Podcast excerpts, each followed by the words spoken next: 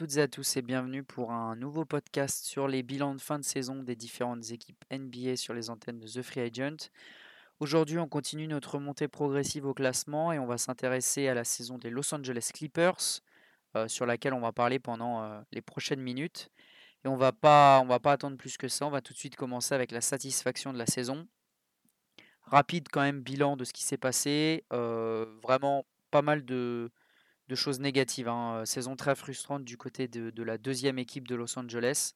Peut-être moins que celle des Lakers qui, qui, sont passés déjà sur, sur le, la table. Voilà, il y a, quelques, jours, ça doit faire une semaine maintenant que, que le podcast sur les Lakers est sorti, donc n'hésitez pas si vous voulez l'écouter. voilà, 31 matchs disputés par le duo Kawhi-Paul George, 31 matchs uniquement pour Paul George, puisque Kawhi Leonard n'a pas joué du tout de la saison suite à sa blessure au ligament. Euh, donc vraiment, saison hyper frustrante et hyper compliquée pour les Clippers. Dans une conférence ouest serrée, et donc les places pour les playoffs sont chères, même pour le play-in. Euh, et pourtant, les Clippers, malgré l'absence de leurs deux joueurs stars, ou on va dire euh, l'absence de leurs joueurs stars et la, l'intermittence de, de, Paul George, sont quand même parvenus à atteindre le, le Playing Tournament euh, avec un groupe de vétérans, donc Reggie Jackson, Nico Batum, Marcus Morris, euh, Norman Powell et Robert Covington également. Donc on peut citer Robert Covington qui arrivait en, en milieu de saison. Et les Clippers ont réussi à, arracher une huitième place euh, pour participer au play-in. malheureusement pour eux, ben voilà, il y a eu deux défaites consécutives face aux Wolves dans un très beau match, si je me souviens bien, et puis face aux Pels, qui ont finalement pris la place des Clippers pour aller en play-off face aux Suns. Et j'ai pu en parler dans la très récente preview, enfin, preview, le très récent podcast sur les Pels. vraiment, ils ont, ils, ont, ils ont mérité leur place en playoff, donc il n'y a pas vraiment de regret à avoir du côté des Clippers. Mais voilà, Kawhi et Paul George absents. Satisfaction tout de même des résultats sportifs, surtout en l'absence de ces deux-là, qui fait que voilà, les Clippers ont quand même été une équipe qui est quasiment à 50% de victoire sur la saison. Ils sont à 40-42, donc ils sont vraiment pas loin de, d'une égalité en termes de, bilan.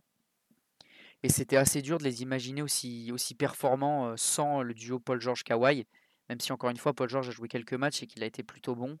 il, a, il a joué que 31 matchs, donc c'est vraiment pas suffisant. et Tyron Lue a proposé des, bonnes choses, une mentalité, une dureté dans le jeu. Alors encore, un peu de n'importe quoi par moment. une, quand même une dépendance assez, forte avec Reggie Jackson en l'absence de, Paul George.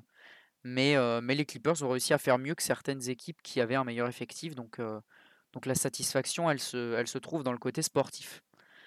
La déception, bah évidemment les blessures. Les blessures qui ont pourri la vie des Clippers, encore une fois. Kawhi Leonard, on sait qu'il est apte à ce genre de, saison où en fait bah, il ne peut pas jouer on sait qu'il est apte normalement à du load management qui le fait jouer un match sur deux.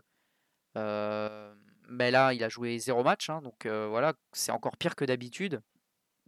Je pense que les Clippers avec un Kawhi ne serait-ce voilà, présent sur une trentaine, une quarantaine de matchs, auraient pu directement peut-être se qualifier pour les playoffs à la place par exemple des Nuggets ou même prendre la place des Wolves. Mais, ça n'a pas été le cas. Donc gros, grosse frustration du côté des fans des Clippers de ne pas pu, pas pouvoir voir encore une fois le duo Kawhi-Paul George sur les, terrains. Et c'est la grosse interrogation dans cette, petite partie déception, c'est quand est-ce qu'on va pouvoir voir le duo Kawhi Leonard, Kawhi Leonard Paul George à 100% en playoff? Ça n'est pas arrivé encore. L'année dernière, les Clippers ont atteint les, les, finales de conf pour la première fois.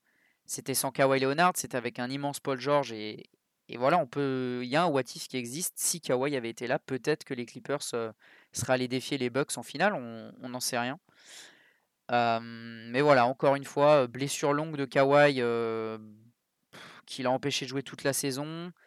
Paul George blessé aussi, pas mal gêné par les blessures, donc ça fait que les deux sont quand même aptes à se blesser euh, de façon récurrente. Donc c'est voilà, le côté, lose, le côté jinx de la franchise des Clippers qui ressurgit. On sait que c'est une des équipes avec le plus gros, syndrome de la lose de, toute la NBA. L'année dernière, ils avaient cassé un peu ça avec une place en finale de conf.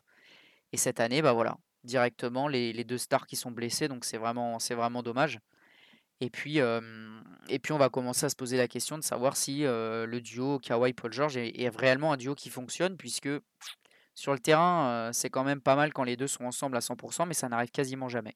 Donc voilà pour, la déception. On espère que l'année prochaine, le duo, qui pourrait être un des meilleurs duos d'ailleurs de NBA, on pourra le voir sur le terrain.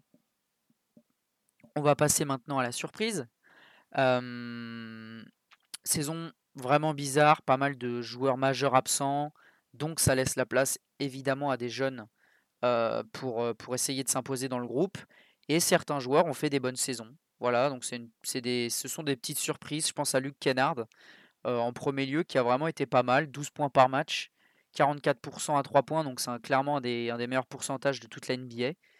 Et puis il a fait des, des, pics à 20-25 points dans des matchs importants. donc, donc assez intéressant. C'est un joueur qui reste assez limité. Au-delà du tir, on sait qu'en défense c'est quand même assez compliqué. Il n'a pas non plus le, physique le plus athlétique de, la ligue. Donc, donc voilà, mais, les Clippers ont trouvé un, bon shooter qu'ils pourront utiliser, que ce soit en titulaire ou sur le banc la saison prochaine. On va aussi parler rapidement des saisons d'Amir Kofi et, Isaiah Hartenstein qui ont, qui, ont, voilà, qui ont été bons les deux. Je pense qu'il n'y a pas grand chose à rajouter. Euh, ils ont profité de leur temps de jeu pour faire de bonnes choses.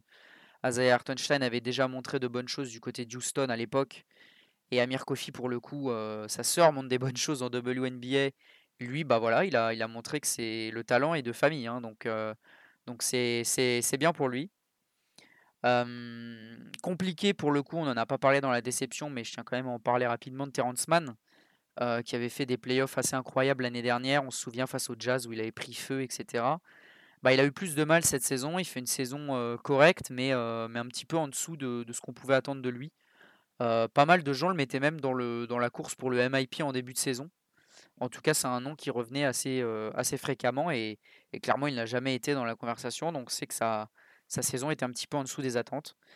Donc à voir ce que ça va donner l'année prochaine pour les, jeunes des Clippers. Je pense que l'année prochaine, avec le retour des cadres, il y aura un petit peu moins de temps de jeu à prendre que cette année, mais, pourquoi pas, pour un ou deux, continuer de, jouer, crânement sa chance. Hein. On verra bien. On verra bien.